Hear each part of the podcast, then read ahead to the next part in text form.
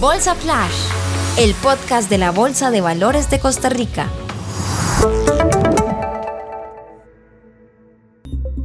¿Qué tal? Les saludamos Manuel Avendaño, periodista de la Bolsa Nacional de Valores de Costa Rica, y Jorge Vindas, presentador del podcast Bolsa Flash. Gracias por acompañarnos en este espacio mensual donde haremos un repaso ágil y rápido por las noticias más importantes del mercado de capitales en Costa Rica. Iniciamos con las informaciones.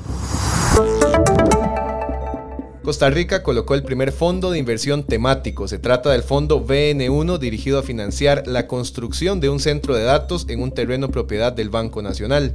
El fondo fue estructurado por BN Fondos y marca un hito en el mercado de capitales costarricense, ya que demuestra el éxito de los fondos temáticos como instrumentos para impulsar iniciativas que permitan al país cumplir con los objetivos de desarrollo sostenible. Melvin Garita, gerente general de BN Valores, nos cuenta más sobre este logro. Es el primer fondo eh, de inversión temático a nivel nacional, de acuerdo con el estándar para la emisión de bonos verdes de la Bolsa Nacional de Valores y la Guía de Bonos Sustentables y Sociales 2018 del International Capital Market Association en la categoría de eficiencia energética. La Bolsa Nacional de Valores de Costa Rica transó durante el 2021 un total de 33.354 millones de dólares, una cifra positiva en medio del golpe económico ocasionado por la pandemia. El monto promedio de cada operación en el mercado de capitales aumentó de 494 mil dólares en el 2020 a 553 mil dólares en el 2021 los datos fueron presentados a la prensa el pasado 31 de enero. El mercado secundario reportó una fuerte recuperación del 41% con respecto al 2020, mientras que el mercado de liquidez repuntó en un 3% y el mercado primario redujo su balance negativo a un 21% durante el año anterior. César Restrepo, director general de la Bolsa de Valores de Costa Rica, nos amplía estos resultados. El sector bancario lo estamos viendo con un interés en, en nuevas colocaciones.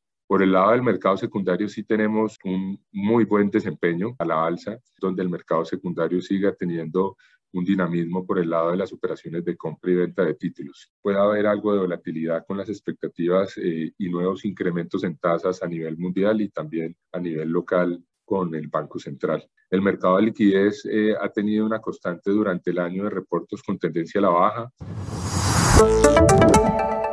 El 2021 fue un año de recuperación económica a nivel global luego del impacto provocado por la pandemia de COVID-19. El efecto rebote llevó a tasas de crecimiento económico altas en Costa Rica, Estados Unidos, Europa y otras regiones. Sin embargo, en los primeros meses del 2022, las economías experimentan aumentos en la inflación que obligan a los bancos centrales a tomar acciones para ajustar al alza sus tasas de interés. Los inversionistas tienen fuertes expectativas de que se incrementen los rendimientos que se pagan por los diferentes instrumentos financieros. La gerente general de Acobo Puesto de Bolsa, la economista Adriana Rodríguez, nos amplía sobre este tema. Y ese viraje que está dando la política monetaria en Estados Unidos necesariamente obliga al Banco Central también a cambiar de marcha en el mercado local. Hay una fuerte expectativa entre los inversionistas de ajustes al alza en los rendimientos. Para nosotros en la bolsa es un reto importante porque los inversionistas están buscando en qué invertir le significa una protección hasta a la inflación. Normalmente el activo por excelencia son las acciones y justamente ya vimos las poquitas acciones que hay en el mercado local.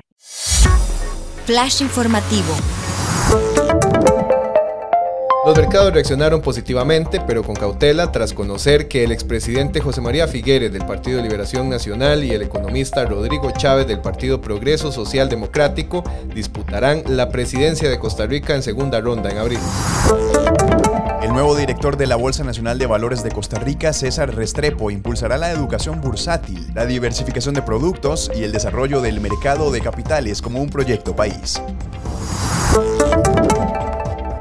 La Bolsa de Valores de Costa Rica y el Banco Centroamericano de Integración Económica firmaron un convenio para apoyar emisiones temáticas en el país con el fin de que más emisores apuesten por bonos verdes, sociales y sostenibles.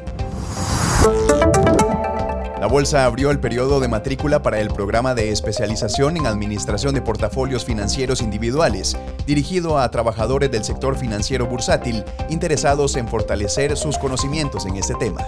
El curso iniciará el 19 de abril del 2022 y las clases se impartirán en modalidad virtual.